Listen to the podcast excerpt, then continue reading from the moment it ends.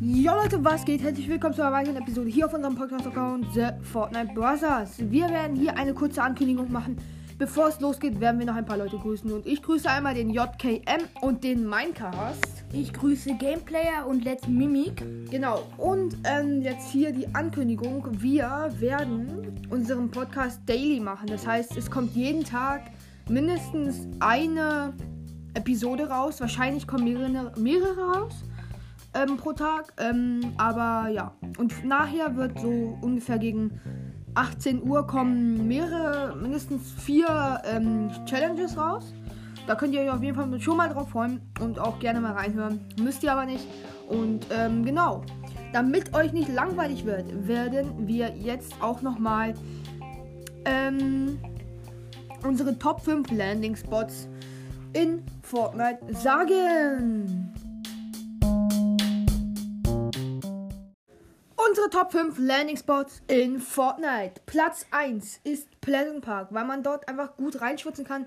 Man geht mindestens mit mindestens 5 Kills aus Pleasant raus, falls man überlebt.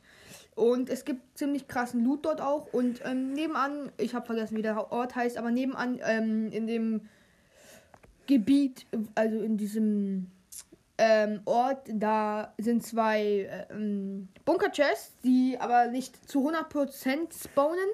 Ähm, genau.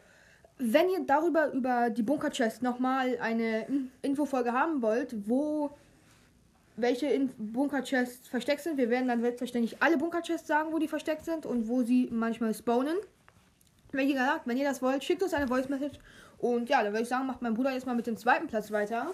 Ähm, ja, der zweite Platz ist Sweetie Sands, weil ähm, dort einfach diese Bunker-Chest ist und es ist auch äh, nice zum Looten. Und dort da landen auch immer so, so fünf Leute. Das ist gut zum Kills machen. Ja, also mindestens fünf Leute auf jeden Fall. Dann Platz 3 ist Lazy Lake. Einfach aus demselben Grund wie Pleasant Park. Gute Kills, man kann gut Kills machen. Sehr gut reinschwitzen. Und äh, ja, dann wieder Platz 4. Platz 4 ist Weeping Woods, weil man dort einfach perfekt chillen kann, sie verstecken kann.